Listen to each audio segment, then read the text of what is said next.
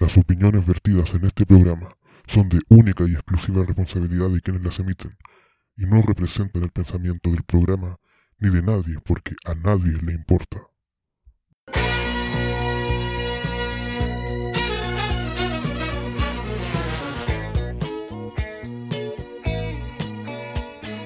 Hola, hola, hola, una vez más acá en el capítulo de Terrícolas en Conserva, no somos de este mundo, pero aquí estamos, capítulo 34, muy cercano, de hecho ya pasamos ya celebrando un año de, de trayectoria.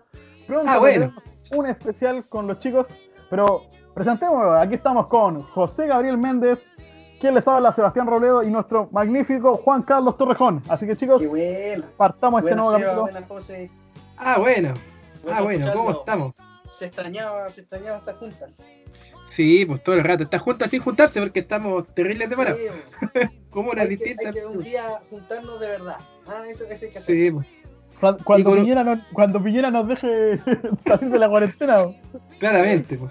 No, esa junta Antes- tiene que tener por lo menos. la- Oye, antes que llegue la fase, el- las cepas de la India, esa, la Sí, super cepa. Hay que- La- ta- ta- Oye, pero co- co- como No. somos, yo creo que ya llegó ya. En todo caso, Oye. esta cuestión de las cuarentenas, cuando hablan de la fase 1, fase 2, yo no- de repente escucho, no sé si están hablando del COVID o del Super Saiyajin, porque de verdad que es como ya hay de, de todo. Oye, nosotros, nosotros llegamos a fase 3 y volvimos a cuarentena ahora. Y como que se iba a acabar ahora el 30 de abril y nos dieron la noticia que se extiende dos semanas más. Quedamos así como, oh, na, palabras. na, na. Sí, Ah, bueno. fome, fome la cuestión no podía hacer nada. Bueno, No, de, por pues. sí, na- de por sí no hago nada, pero si quisiera hacerlo, no podría. Claro, el asunto es la libertad.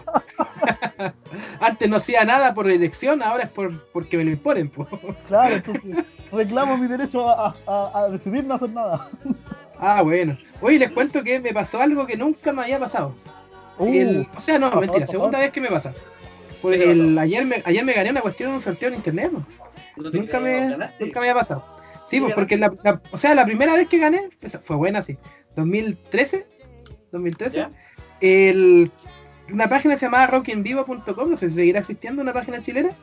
Siempre tiraba, venía, concierto que venía, tiraban sorteos de entrada. Y yo a todo así como que escribía así, ya, si me voy a ganar y toda la cuestión.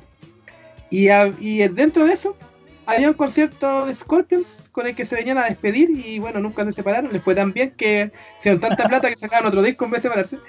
Claro, ¿Para qué te vaya a quedar?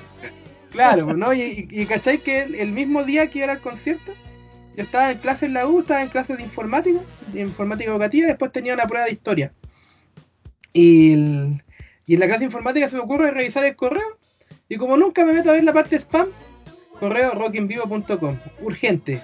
Necesitamos que venga a buscar su entrada porque usted ha ganado máximo hasta hoy día, no sé cuánto, a las 2 de la tarde o 1 de la tarde y era la mañana. Porque si no, se la vamos a dar a otro, porque el concierto era el mismo día, pues. Y yo así, oh, y yo decía, me gané, pero ¿qué hago si tengo pruebas? Pues fui a hablar con el profe de, de historia, le mostré el correo, que el profe, si no voy hasta, hasta esa hora no voy a ganar, y era una entrada a cancha VIP, así como estaba. Sí, ya, pues no era, no era cosa Y- poca. Claro, pues y el profe me quedó mirando, me dijo, ¿y qué haces aquí? Ándate, así me dijo, ándate, ándate. Yo dije, la prueba, ándate, me dijo po. así. Después te la tomo la porquería, decía, ándate, ándate. Buen, buen Ya, profe, pues. buen profe. No, buen profe, lo- No, y- es lo que tenía que hacer, ¿no? Sí, pues. Después me rajo el uno. No, mentira. No, muy buen profe. Joel- Escudero se llama ese profe. Extraordinario. Extraordinario. Los mejores profes que he tenido. Y el. Y cachai que ayer había una página que se llama Crocherito de un. De un. ¿Cómo se llama? De un, em- emprendimiento que hay acá en, Santiago, en el bosque. Que es de, bueno, de todos amigos. Eh, hicieron una rifa. Que la rifa no gané, claramente. Pero después hicieron, como el, sor- el sorteo de la rifa fue en vivo, sortearon como sorpresa otro monito, un de estas figu- figuritas que hacen a crochet, eh, entre los que estaban mirando. Y ahí Ya. gané, me gané un monito. Un, regalón. Así que no, está bueno. sí. Y, y aprome- Una maravilla. y as- y, señores, así se hace propaganda. Se Introdujo hace la, Se hace propaganda. introdujo la, la empresa de su amigo. De todos nosotros, pero bueno. No, pero es que gané, pues, gané. No, y ojo, no estaba arreglado porque estaba, estaba el, eh, con la tombolita con los numeritos adentro. Y de hecho salió primero uno el agua. Ustedes no lo están viendo, pero ahora por la cámara está haciendo así comillas con los dedos. Está, está haciendo así, está, está Guiño, juntando los guiño. dedos, no. Guiño, como, como guiño. los No, Simpsons, no, ahí, guiño, guiño. no, bueno, así que ahí te dejo, el- dejo el dato, cocherito, Oye, cocherito. a- hablando de los Simpsons, yo quiero saber, J, ahí ¿Qué sigue de los viendo los Simpsons. Porque todavía Hablando hay del su fanático. capítulo. Mira, de repente lo- los veo ahí en el, cable, me, me pongo a ver, pero pocaso, porque en realidad eh, se generó una un interés, pero que no llegó a, a convertirse en un hábito. Pero Claro. tiene un potencial tremendo, porque cada vez que lo veo me río. No, pero mira, para no matar el hábito, para no matar el potencial hábito, siempre que tú veas que se ven como en HD los Simpsons, cámbiala. Si se ven como antiguitos y mal dibujaditos, de repente, ahí Déjala. déjala. Ya, vamos a hacerlo, vamos a hacerlo. Sí. otro- Eso mismo te iba a comentar. El otro día la Ketty pidió una, una página de Facebook que sube los capítulos, pero más o menos de las temporadas como de la tercera hasta la temporada 15 por ahí. Y no, brutal. te- no, no, lo- pasa el video y no, no, no podéis no cambiarlo. Digo, digo, digo al revés. Tenéis que, tenéis que saber dejarlo. Queda muy bueno. No, No, y por ejemplo, temporada 9, capítulo 8, creo, o 10 por ahí, las crónicas secretas de Springfield. Oh, qué cuestión más buena. Ese es el crossover que tienen los Simpsons con eh, los archivos secretos X. Extraordinaria esa cuestión, si alguna vez la podéis ver. Que es cuando, bueno, una pequeña reseña que se acuerdan en la casa es cuando Homero cree haber visto un marciano, por una cuestión verde que brillaba. No vamos a decir que era el marciano ni quién, para no hacer spoilers si es que alguien no lo ha visto, pero El- el buenísimo. es muy bueno, notable. Oye, Ya, el- esto- oye, y tenemos auspiciadores, pues, así que eh, Sí, los pisadores se han puesto con todo este año, así que hay que agradecerle harto. Se literalmente han un con año. regalo a nosotros, po. no han regalado cosas, ¿cierto? ¿O estoy, estoy mintiendo descaradamente? Eh, No- no, sé, si a ti no he Rich visto se te regaló, si a, si a ti Rich se te regaló algo, quizás. No sé, pero la dejamos ahí, podría, podría ser, podría ser. Podría llegar Hago a- un a- llamado a Ritzia, a NM y a, y a, y a, y a Natasha y Oscar que nos envíen unos regalitos. Ahí decirle Oye, no, pero fuera liceo, eh, su amistad es un, es un regalo más que suficiente. Claro. Sí, yo creo que sí, es verdad. Yo estoy, Eh, yo estoy siendo ahora un mal agradecido, un, un Amaro, la, Sí, la es. sonrisa del dinero.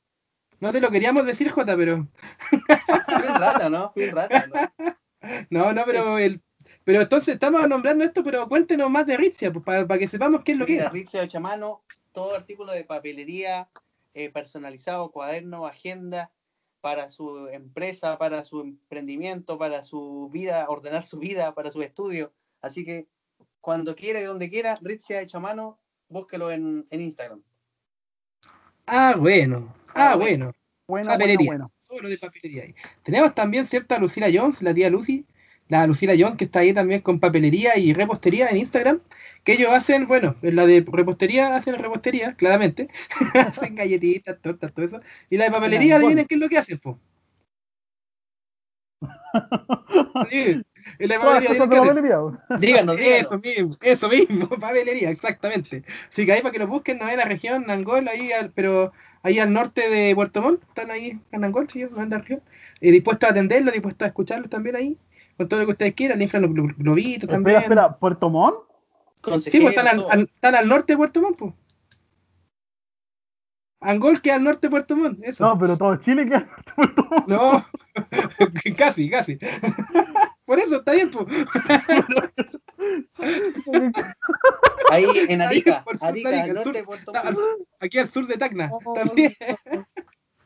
No, pero ahí no es la región, en, en Angol, también para que lo puedan buscar. Instagram Lucila Jones, repostería Lucila Jones Papelería, así que ahí también para que estemos ahí. Entre Y- Costa Rica y la Antártica chilena. Claro, Sí. Póngale cero, profesor. entre Mercurio y Júpiter están acá. Sí, Súper específico.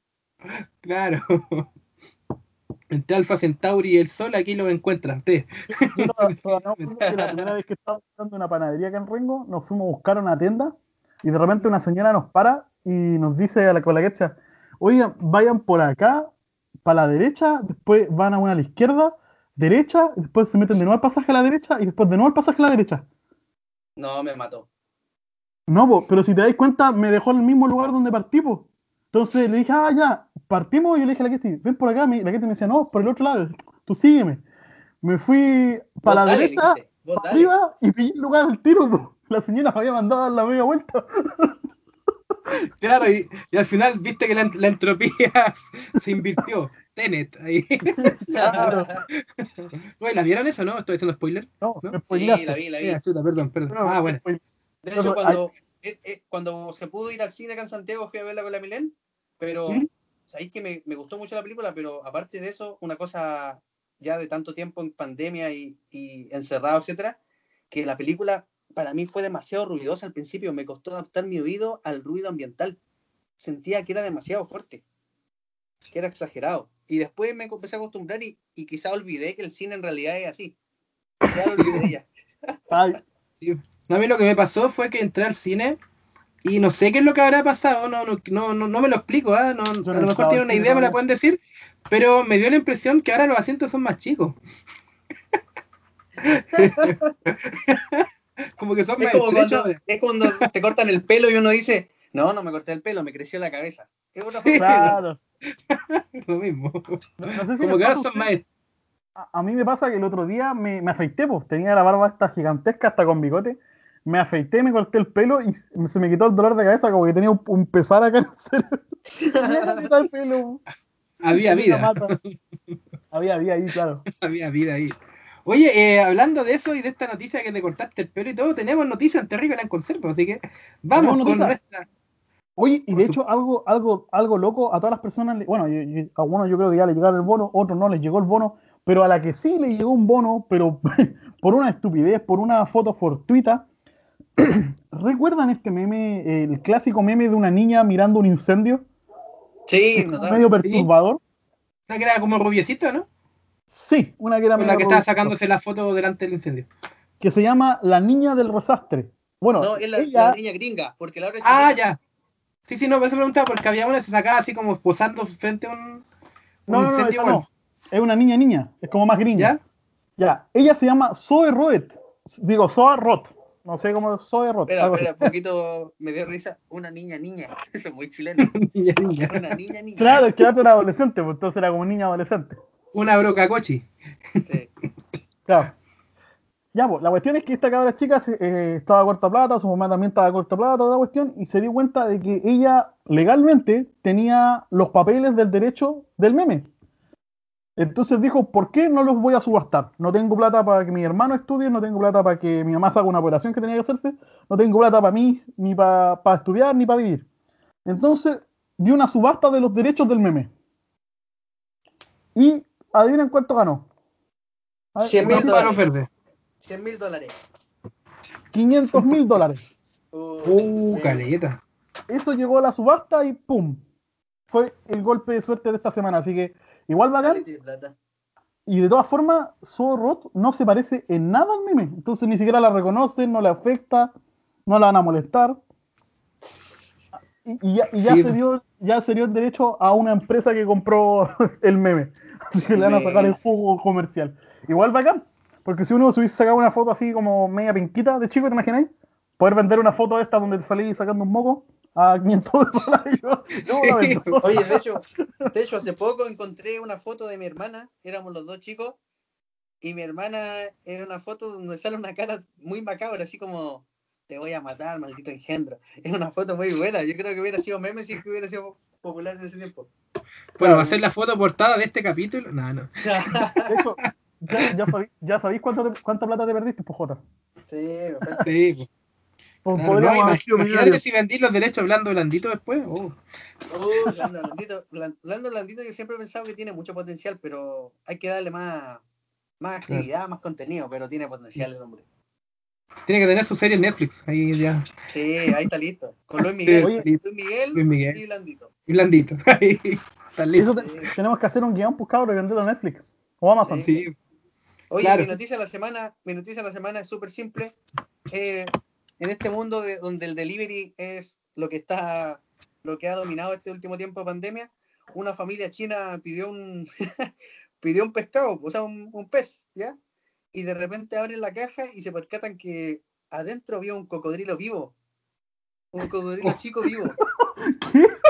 La patada, los chinos, los chinos, los chinos cerraron la caja, fueron a la policía y ahí están demandando a la empresa. po. Y él dijo, no, en verdad los que hacían el delivery decían, no, dice que en verdad no, no están permitidos los, los animales vivos enviarlos.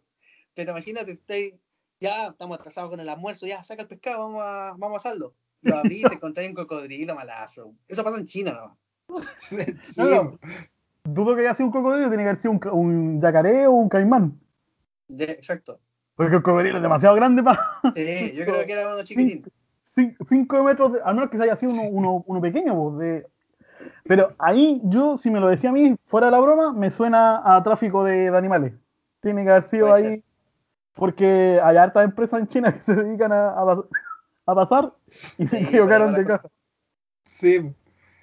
Capaz, pues, porque hay, bueno, que el tráfico de animales es como súper, es súper como, Común para lo que uno cree. lamentablemente, no, bueno, común lamentablemente, pero iba a decir que también lamentablemente eh, súper fructífero, ganan caleta de plata con eso, pues. entonces Sí, por eso como que, Sí, hay Como gente, que el- hay- incluso a, a- a- a escala bien micro, hay un montón de gente que, que tiene criaderos de perros y vende perros y se dedica a eso y gana un montón de plata. O sea, es, un- es algo bastante común.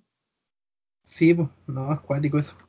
Habiendo Oye, caso- Oye, el, el otro día, me, hablando de animales así, pero a la pasada, iba a comprar pan ¿Qué te pasó? Ah, ya. y ah, de repente veo como que se cruza una laucha. po. Y yo dije, ¿habrá sido una laucha? No, fue mi imaginación nomás. Y de repente siento una garreta en el pantalón y era un ratón, digo, no era un ratón, era un gatito chiquitito, este como recién nacido. Se había saltado la reja de la casa o pasado por abajo, no sé, y se me estaba, me estaba escalando. Me quería hacer cariño, fue muy tierno. Fue, fue el momento de ternura. Sí. Ahora que nos ven las lauchitas, una vez me pasó, bueno, que era súper común en realidad, capaz que todavía. En Santiago Centro, yo vivía en Santiago Centro hace un tiempo, ahí en U de Chile. Y en la calle Prat, esa que da como para el, para el Instituto Nacional, cuando tú vas para la Alameda. El, siempre, ahí, siempre, siempre como en la, en la vereda, ahí como en las cunetas, en las soleras, donde están como la- las cuestiones donde cae el agua, la, el agua lluvia. Y ahí siempre salían lauchas, siempre salen lauchas así como guarencitos, chicos. Siempre salen lauchas y de repente pasáis de día y los veías y están ahí. Siempre te veía como hartos ratones. Me llama la atención. Ahí en A- plena mí no- ciudad. A mí nos pasó en el. Estábamos en el Parque O'Higgins con el Diego. ¿Ya? Y ya era tarde ya, pues ya estaba, estaba oscureciéndose en verano. Nos quedamos sacando fotos del atardecer con el brillo del agua, pues, que se reflejaba, se ve espectacular. Y en una de las fotos, de repente, me acuerdo que el Diego estaba enfocando, estaba concentrado. Y de repente vemos, no sé si caché cuando veis Discovery Channel y viene una serpiente, una anaconda o algo, pero se forma un oleaje terrible acuático. Sí. Pero Sí. un- es un oleaje perfecto. Venía hacia nosotros un oleaje igual de grande. po. Y nosotros habíamos visto que habían peces en el. Habían, eh, no, pues nosotros dijimos era una serpiente, algo. Y como yo, yo me paré, salí así como trotecito para atrás. Y me acuerdo que el Diego tenía la silla lejos, pues nunca la había visto arrastrarse tan rápido. Y de, repente salta del agua y nos- los, los dos pegamos el grito. Porque dijimos, no, es una serpiente, no sé. Qué loco. Por la forma del agua, porque hacía la, la ondulación, pues. Y era la cola del guarén, pues loco, que hacía toda esa. Era. Parecía Qué buena. perro la porquería. Yo, yo digo que si no era guarén era coipo, pero era gigante. Claro. buena. Oye, Pero y José. Gabriel, ¿cuál es tu Sí. noticia? Ah, yo tengo una noticia buena. pues Mira, esto, esto es algo súper moderno, un VHS. No, mira, esto pasó en Estados Unidos. Y dice lo siguiente. Mujer descubre que es buscada por la policía por insólito crimen. No devolvió VHS arrendado en 1999. Oh, Entonces, claro, pues aquí, en, ¿qué es lo que pasó? Ella eh, es buscada en su país acusada de haber cometido un delito grave hace 22 años. po. No devolvió la película arrendada en un blockbuster. Para que cacha ahí, un blockbuster, que eran buenas esas cuestiones. De acuerdo al era reporte de Fox la, News, la experiencia era notable. no, sí, caché que yo varias veces iba, estaba toda la tarde, veía todas las películas, las, las portadas, veía las portadas de las revistas, que vendían revistas también, probaba la Play 2 que tenían ahí para jugar Need for Speed, y me iba y no había arrendado nada. Ahí caleta de rato, lo pasáis bien y no, no gastáis ni uno. Entonces, claro, ¿qué es lo que pasó? El, en el estado donde era, que era, bueno, ahora reside en Texas, pero no dicen en qué estado estaba, el, por lo que se le acusó fue por malversación de propiedad alquilada en su antiguo estado. Eso es lo, lo que le buscan. Y claro, pues con- ahora es un VHS algo chiquitito, pero malversación allá de propiedad alquilada es algo grave. Pues, estaban Sí, buscando por pues. eso. No Pero en qué, qué- claro, deja de ser. Pues. ¿Y cómo supo ella? Ya no tenía idea, se enteró hace poco. Porque quiso cambiar el... eh, ahora que se estaba cambiando de estado y quiso cambiar algunos datos y le dijeron que como que no podía moverse por, por, por eso, porque estaba siendo buscada por la justicia. Y bueno, y, el, y la acumulación de los intereses y toda la cosa hasta el día de hoy es, eh, subía Ya. a sumas estratosféricas. Me imagino, un montón de plata. Pero Mucho ¿qué tiempo. pasó al final? No, muchísimo. Pero tuvo final feliz porque como esa, esa cadena y, y específicamente ese, ese local había cerrado hace más de 15 años, no hay una víctima en actualmente, no hay personalidad jurídica actual. Entonces Claro. la sobreseyeron y no, no tuvo que pagar nada. Y lo peor es que dice ella que no recuerda haber arrendado esa película. Pero, pero ahí Ah. está, pues entonces. No, tú no sé si sabías, pero hay un, un trabajo muy común en Estados Unidos que es para los detectives de policía que se retiran, que es para, eh, pero solamente, de hecho, solamente el cupo es para ellos. Tienes que ser un detective retirado de la policía en, en Nueva York y es para, lo contrata la, la biblioteca para que le devuelvan los libros. Los morosos que llevan muchos años sin devolver Oh, un libro, por tremendo. ejemplo. No, y estamos hablando de libros caros, pues de repente Sí. hay libros que cuestan 50 dólares, 100 dólares. Contratan a un detective ex policía para que busque el libro, pille el al loco, le cobre la multa y se lleve el libro. Igual es brígido, yo no sabía que existía esa profesión como recuperador de libros. Sí, pues es que de repente hay libros con valor histórico que. No, y, hay libros donados, pues de repente uno dice, no, si la biblioteca no va, y como que no, el gobierno paga, pero hay caleta de libros que son donados por privados, pues. Y si no lo hubiese donado el privado, el gobierno no tenía cómo pillarlo. Sí, pues. No, pero esa cuestión de arrendar cosas igual es un. Es un tema. Porque el. Me acuerdo que igual, de repente, me acuerdo hace. Ponte tú, no tiene que haber sido por lo menos sus 20 años atrás.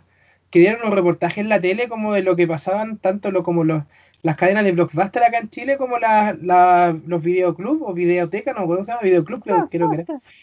El, que, que pasaban ellos así como acuáticos, porque había gente que le arrendaba las películas y después devolvían, pero con un disco distinto dentro. po. ¿En serio? El- Sí, entonces como que tenían Es el problemas viejo por eso. truco. O con un cassette distinto y como que no, el no sé. Era, era complicado para ellos. pues. Entonces ahí también mostraba. Oye, esa- hablando de casé en San Bernardo, todavía queda un gallo que vende casé ahí en, el- en la, en la plaza. Hay una tiendita.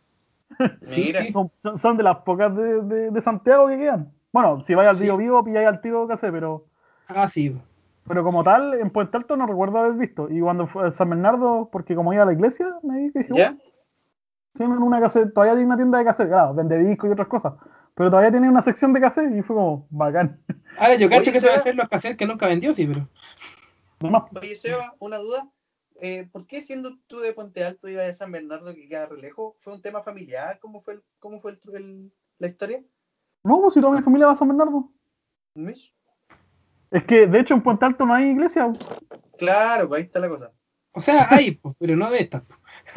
No, claro, no hay, pero no, no metodistas. Mis papás antes iban a la quinta y cuando antes vivíamos como en el sector allá de, de- cerca de la quinta, vivíamos muy, muy cerca. Pero mis papás después tuvieron que comprar eh, plata y teníamos dos opciones. O era Maipú o era Puente Alto. Y mi papá Sí. le dijo a mi mamá, por la humedad de Maipú, eh, no conviene mucho, dijo. Y como que sacaron cálculo y mi papá como igual, le, tengo que admitir que es bastante inteligente en ese caso, es sabio, calculó cuál- en- con el tiempo más o menos cuánto, le iba, cuánto iba a subir el valor de la propiedad. Y determinó que en Puente Alto teníamos muchas posibilidades de que la casa subiera mucho más su valor. Y es verdad. De hecho, ahora están pensando en vender. Y, y es casi el doble de lo que la compraron. Mira, buenísimo.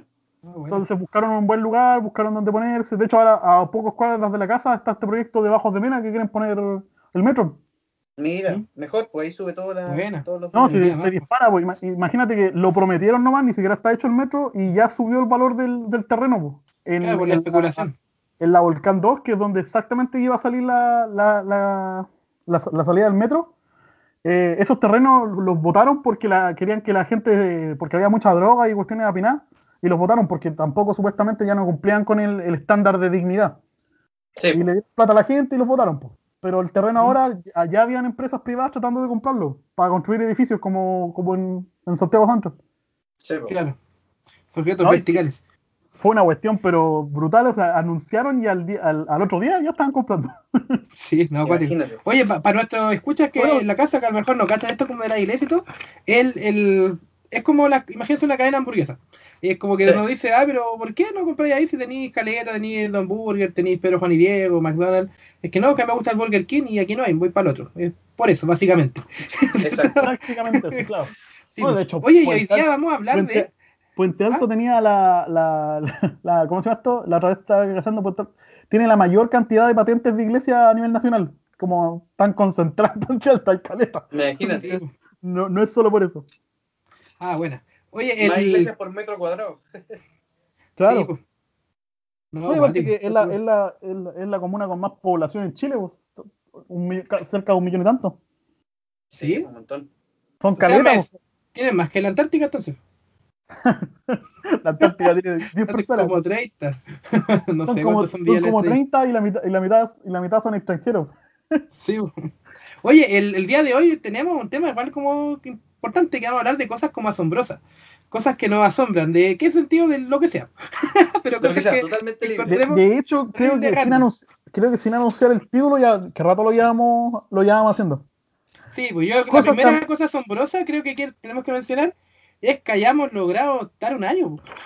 Sí, Yo, sorprendente. to- yo, todavía, yo todavía recuerdo que el José me decía, Seba, no, no pasa nada, no, no, cre- no, no decía que era hacer un post, que era acá, pero decía, lo más importante es que nos mantengamos estables, o sea, que vayamos cumpliendo, y lo logramos, pues Claro. mantuvimos un año de, de, de- de Se logró, ponerle, se logró. sí, de bueno y sonante. sí, pues con vacaciones entre medio igual, pero Sí, Sí, no, y- pero es, que como, pero- es que como todo profesor, pues hay que mantener el ritmo del profesor Gabriel, José Gabriel. claro, al- el Josecito. estaríamos durmiendo ahí. Todo el rato. Oye, No, y- cosas, y- dale, dale. cosas- ah, no, pero- bueno, ya, pero ca- cambiando el tema, cosas que a mí me impresionan, me impresionó mucho algo que aprendí esta semana. ¿Sabéis cómo todo afectan eh, los insecticidas? ¿Qué, ¿Qué pasa con el insecto cuando tú le echáis, por ejemplo, Raid, compráis un Raid. ¿ya? y se lo echáis a una mosca? ¿Qué le pasa? Se moja. No, no, no, no. Yo pensé que se- lo que pasaba era que se envenenaba, pero realmente no es un, en- entre comillas, claro, es un veneno porque afecta al sistema nervioso, pero si uno se pusiera a observar qué pasa con la sinapsis del bicho, lo que uno hace es un ataque epiléptico al insecto y por eso muere. Mira. Por si no sabían, o sea, él, él sufre un ataque epiléptico o un paro cardíaco y mueren. ¿Por qué? ¿Qué pasa? Lo que pasa es que generalmente cuando uno funciona normalmente, el insecto tra- trabaja con un sistema muy, eh, muy hidráulico. Por ejemplo, eh, tiene solamente eh, sus neuronas, tienen directo al músculo una sinapsis. O sea, es igual que un cable, funcionan con sí y no. ¿Mm? El humano, por ejemplo, tiene muchos más, por ejemplo, la, la- voy a compararlo con, el, con el brazo humano. La Podemos decir que la mosca entonces vive en base a plebiscito. Mira. Por ahí va. Ah, no, pero por ejemplo, mira, e- e- el ala de una mosca no tiene un movimiento para el lado, ni para arriba, ni para abajo. Tiene que hacer una pura función. La función que es cuando no hay energía, que es el ala abajo, y la función cuando tiene el ala arriba. O sea, el sí, el pulso eléctrico. No tiene otra función. En cambio, por ejemplo, el dedo humano lo podéis mover para todos lados, para arriba, entre medio. No, no tenemos como. Por ejemplo, la mosca no tiene el punto medio. No existe el punto medio. ¿Cachai? Paletear. Y eso también le permite aletear muy rápido, porque solamente tiene que hacer un movimiento. Pero imagínate que nosotros cuando le damos el insecticida, lo que así es que el canal que abre y cierra el paso eléctrico lo dejáis constantemente abierto. Entonces, desde el cerebro de la mosca, cuando tú le echas el insecticida, llega, lo sobrecarga de eh, silicato y calcio, que bloquea el, aparato que permite bloquear la electricidad y lo deja constantemente abierto. Y eso le produce que todos los músculos alrededor de toda la mosca, digo, no sé si músculo, llaman los músculos como tal, pero todo el sistema de la mosca colapse y le dé como un choque eléctrico y quede constantemente generando micromovimientos pero acelerados. Que yo creo como- que eso en vez de, de músculo debe ser músculo. O no, ya, sigue nomás. La, la cosa es que no puede, no puede parar de moverse, entonces como la pata le quedan, le, le quedan moviendo así como que aletea, no sé si cachai, que uno dice, ah, cayó la mosca, y una la ve y está como aleteando rápido y muere. ¿Mm? Pero muere por agotamiento, porque no puede parar de hacerlo, y tiene tan poca energía que se muere. ¿Ya? Entonces no es como, no la envenenaste como tal, no es un veneno, no un veneno como tal, pero si, si tuvierais que hacerlo en humano, a nivel humano, y le así, tss, y se lo veía a alguien, le daría un ataque epiléptico. Claro. O se, o se pondría a correr hasta el infarto.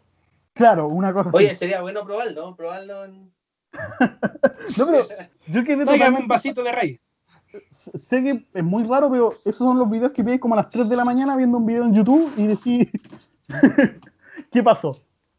Y esa cosa me impresiona mucho. Mira, vamos a hacer algo, vamos a hacer un experimento en vivo. Espérate. Esto es en vivo. Minuto número uno, no, no me ha pasado nada todavía. Probemos. A medida que va avanzando el podcast. Oye, diario del experimento. Espera, espera, espera, mira, mira. Esto, Es del esto llama- experimento. Luego, luego de mirar bien la lata, he descubierto que era un desodorante. Ah, te iba a adivinar qué era, te iba a decir que era un lisofor para los zapatos. No, desodorante. Bueno, bueno yo ya dije algo que me impresionaba, cosa rápida, porque yo igual lo encuentro loco, no sé.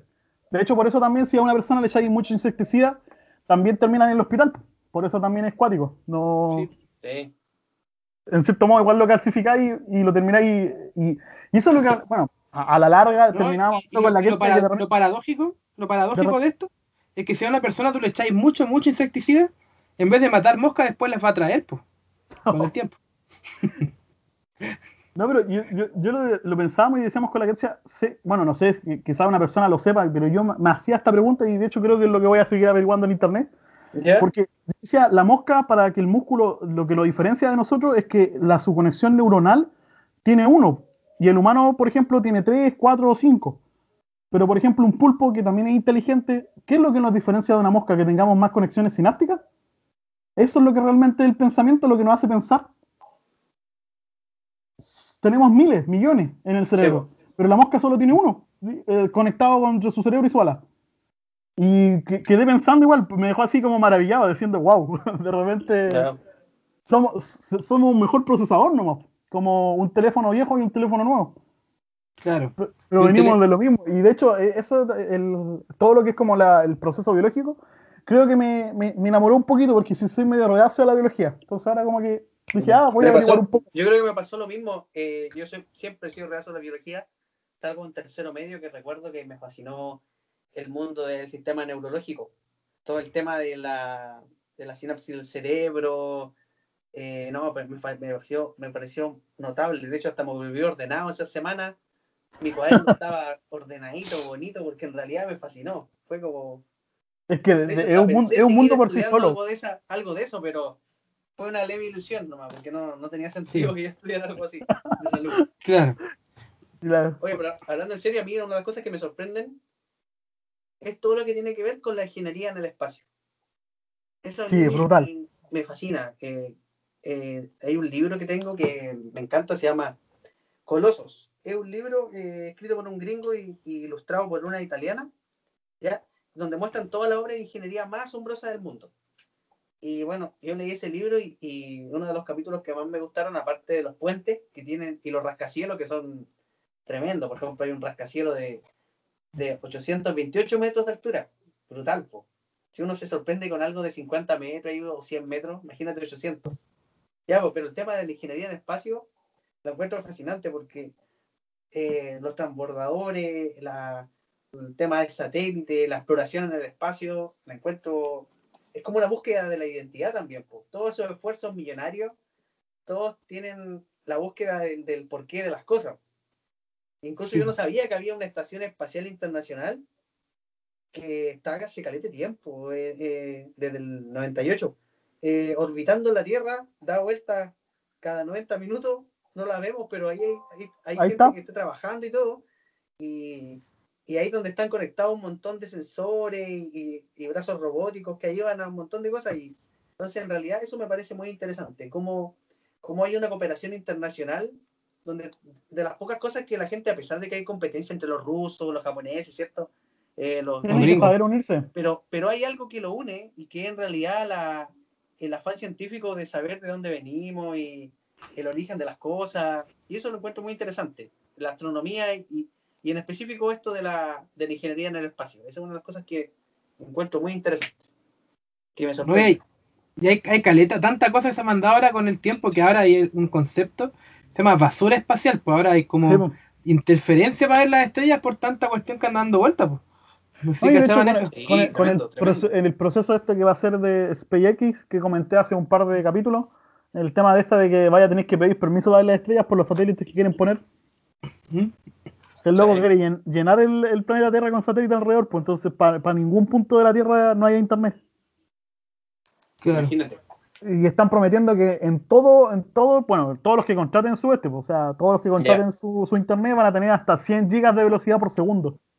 O sea, imagínate, descargar una película así de estas de, no sé, pues, Blu-ray o 4K, que después son 4 o 5 gigas, en un, menos, menos de un segundo, o sea, le das clic y ya se descargó. Sí, Oye, ¿y cómo se, cómo se llamaba el, el tipo de que estaba viendo eso? Eh, SpaceX. ¿Sí? de Elon Musk, el mismo de Elon Musk, ¿cierto? Porque ahora una cosa, una cosa re, re, sorprendente de esto, recordando el nombre de Elon Musk, es que ustedes no sé si saben que en 1948, esto lo leí hace como, o 58, no me acuerdo, lo leí hace como dos semanas, que había un ingeniero especial que se llamaba Bergen von algo, no me acuerdo qué es el apellido, escribió un libro que, que se llamaba Proyecto a Marte, y bueno, tenía un subtítulo, no recuerdo cuál era, en el que un hombre llamado Elon llevaba a una tripulación de, de, pasajeros a vivir a Marte. En el tiempo, y bueno, con el tiempo en que se publicó el libro, claramente eh, no había ni rastros todavía de estos proyectos de Elon Musk. Y entiendo que ahora Elon Musk está con proyectos para hacer cosas para Marte. De hecho, ya mandó hace rato. Quieren hacer minería en Marte. Es como él es el líder de, de, ese proyecto. De hecho, incluso auspiciado por la NASA, parece. Tengo, tengo, tengo, que admitir que, bueno, aunque el gallo, todos dicen que claro, es un visionario, yo creo que él es un, tiene un genio moderno. Es el emprendedor que la gente necesitaba, porque la mayoría de los, de los, de los genios no logran vender su idea o mueren en el olvido. Y él, como que logró tomar lo bueno de los dos mundos. Tiene telas trabajando para él y él es un buen Edison, por decirlo así, a, nivel historia. Sabe vender y no es tan desgraciado. O sea, sabe reconocer y pagarle bien a su, a su genio. A su gente. No, y, bueno. Y de hecho, si la otra vez podríamos decir que Elon Musk ha llegado a ser millonario vendiendo puro chaya y humo.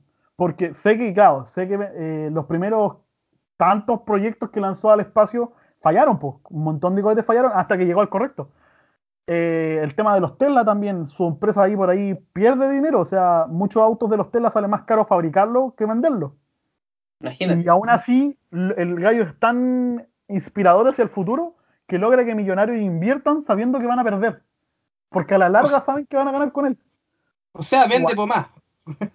Hasta el momento ha vendido pura pomá y de hecho eh, por eso hay grandes empresas que revolucionaron el mercado y la mayoría de los emprendedores hacen eso. Ahora venden la pomada antes de vender el producto. Antes no, pues, antes te exigían el producto. Y ¿Estás seguro que este loco no es chileno? no, de hecho, Yo creo que sus su tatarabuelos son chilenos. No tengo claro. dudas, pero tampoco dudas. Elon Musk Soto.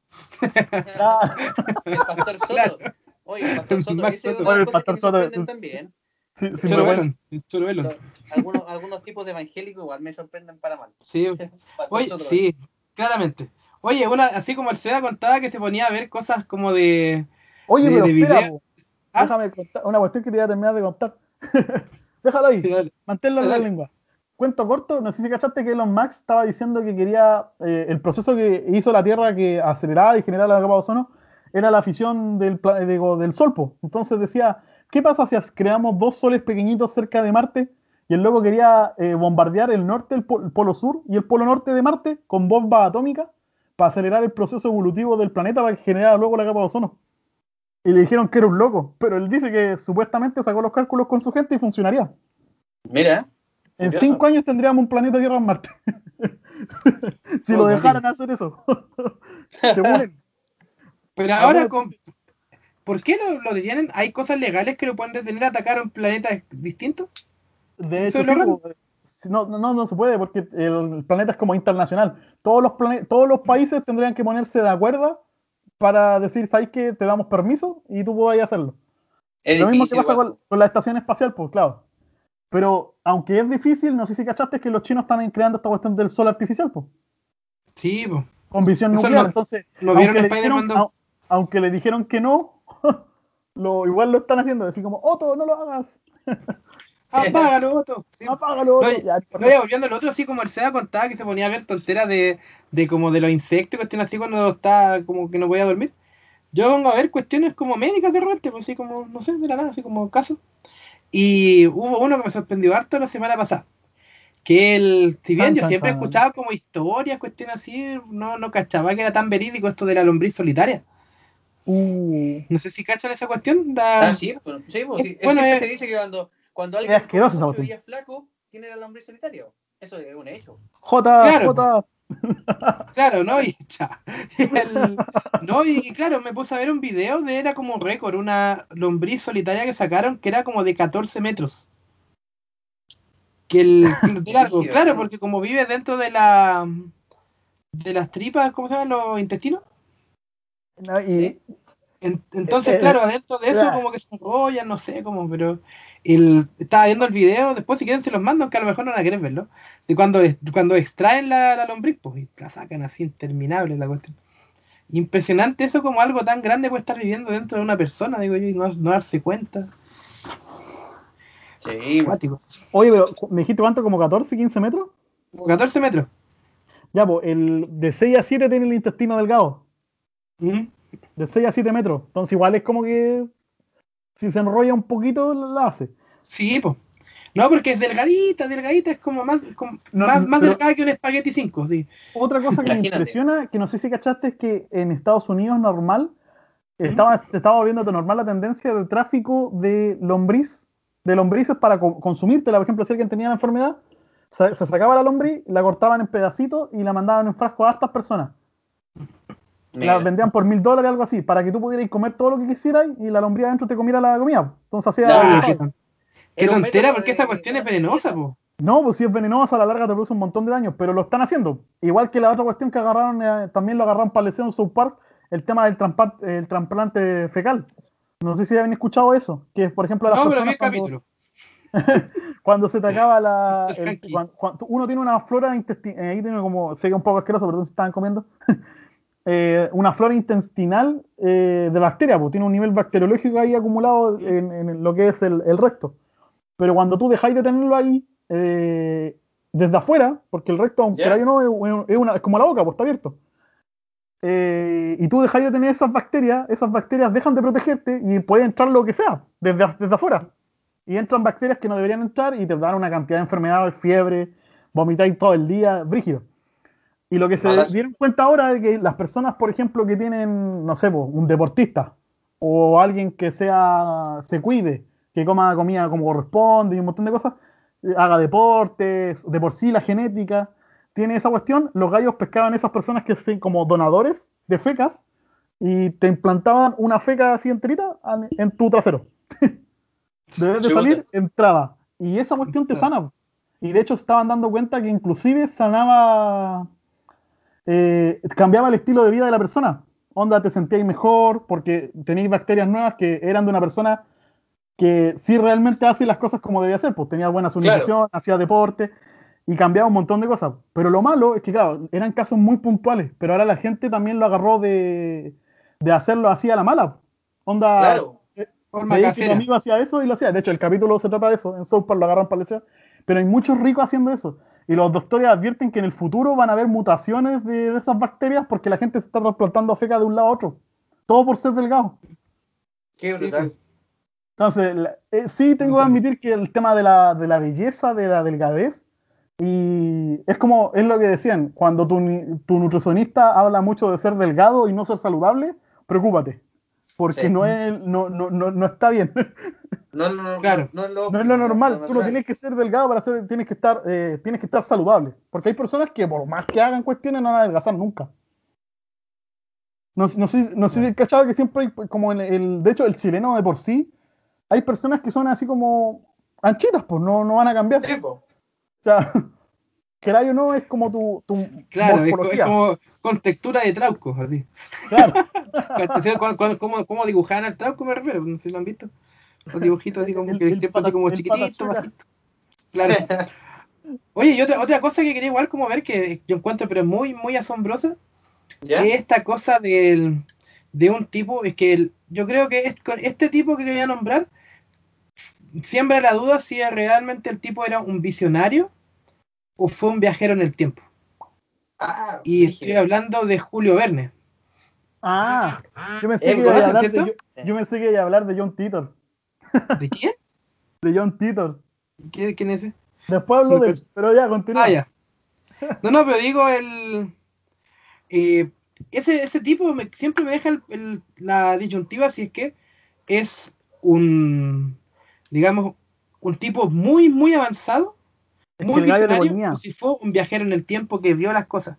Porque, por ejemplo, el libro de la Tierra a la Luna, no sé si lo vieron ustedes o lo leyeron. Es brutal. Sí, sí. Yo soy fanático de yo digo, soy fanático de Julio Verne. Me, Entonces, me el- he leído el casi tipo- todos sus libros. Claro, pues el tipo como que es casi textual lo que te relata cómo fue el, eh, todo el proceso de, de la, de la operación de Apolo y todo, es como textual, todo, todo tal cual. Igual que, por ejemplo, en la época, nos- para nosotros ahora como que no tiene ni un brillo porque es como algo obvio, pero en la Sí. época era impensado poder viajar en una nave eh, por debajo del agua por mucho tiempo, porque no, no a nadie se le había ocurrido siquiera la Sí, posibilidad po. porque decían, no, si el aire se va a acabar, pues. Y Claramente. efectivamente, pues, ¿de dónde sacar eso? Pero el tipo te escribió un libro, 20.000 leguas de viaje submarino, ¿cierto? No leguas, leguas de viaje submarino, ¿cierto? Después, el, y yo, sinceramente, con Julio Verne es algo que me sorprende y él lo pongo como ejemplo con todos estos tipos que hacen ciencia ficción, que al final después nos vamos dando cuenta con el tiempo que el término ficción solamente tiene que ver quizás con la época en la cual se leyó nomás. Porque, por ejemplo, el, el mismo Oscar Isaac Asimov, cuando él escribió Yo Robot, es ciencia ficción, ¿cierto? Porque el co- robot, cómo van a haber robots, la cuestión, cómo va a haber inteligencia artificial, toda la cosa que, que se revele, que ya no siga órdenes y que tenga sus propios patrones. Pero Sí. vemos lo que está saliendo ahora, vemos, por ejemplo, este experimento de Google cuando los dos ordenadores inventaron su propio idioma para revelarse, Tremendo. tuvieron que Bueno, apagar. Entonces, No, no, no. ahí yo veo, por ejemplo, que es esto de Es ficción. una, es una exageración eso, pero, pero sí, crearon otro, otro lenguaje, usaron otras palabras para acortar tiempo.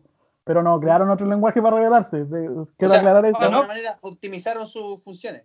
Sí, Claro. es como por ejemplo cuando uno está jugando, no sé, pues estáis jugando en un juego virtual y tú no podís escribir, no sé, pues gracias completo. Escribís TK nomás, que es como thanks, corto. O el OK, también es como, aunque no son parte de nuestro lenguaje, uno igual lo utiliza. Y el problema es que la- los do- las dos cuestiones, como la- una de sus funciones. son máquinas. eh, claro, pero una de sus funciones es optimizar lo más posible. Cumplió lo que hizo, pues, o sea, ¿para qué decir todo si yo puedo usar un par de, de- de símbolos y ya listo, ¿me entendiste? Claro, pues entonces, Claro. pero ahí vamos viendo que esa ciencia ficción cada año que pasa se va convirtiendo en menos ficción. Este libro Yo Robot probablemente en el futuro tengamos esta disyuntiva. pues. Ah, pero ese es de Isaac Sin Asimov. duda. Sí, pues. No, es, cuático. Eh, Por eso digo, Oye, esto de la ciencia ficción probablemente, eh, Yo- lo de ficción solamente depende de la época en la que ha sido leído, ¿no? Sí, de hecho sí, ah, de hecho, ah, hay hartas cuestiones que se están cumpliendo que era yo no. O sea, el, eh, eh, como a la, a la larga eh, hay un montón de bestsellers y personas que escribían, pero de hecho en la antigüedad también hay algunos libros que narraban, no sé, pues, de crecimientos de imperio y un montón de cosas y terminan cumpliéndose en el futuro que era yo no. Y bueno, pues queráis o no, esas cuestiones quedan ahí, así que esto ha sido Terrícola Zen conserva este capítulo como estamos celebrando también y recordando también, ¿por qué no decirlo? Este añito que tenemos hablando de cualquier tontera en realidad, no hablamos de nada, pero no importa, así que Juan Carlos Torrejón, Sebastián Robleo, Gajardo y esto es Terrícola Zen conserva, no somos de este mundo, pero aquí estamos. Ah, bueno, Hola, soy Mario Hugo y me encuentro en el baño de mi casa para presentarles la dimensión hermosa y desconocida, que cuenta con el gentil auspicio de cebollas. Me encanta.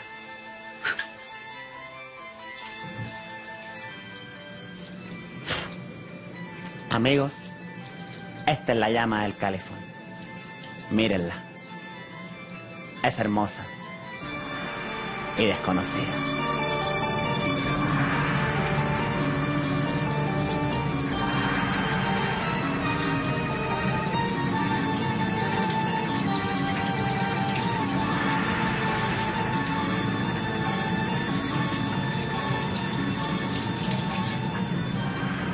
Soy Mario Hugo y me despido desde la llama del califón en la dimensión hermosa y desconocida.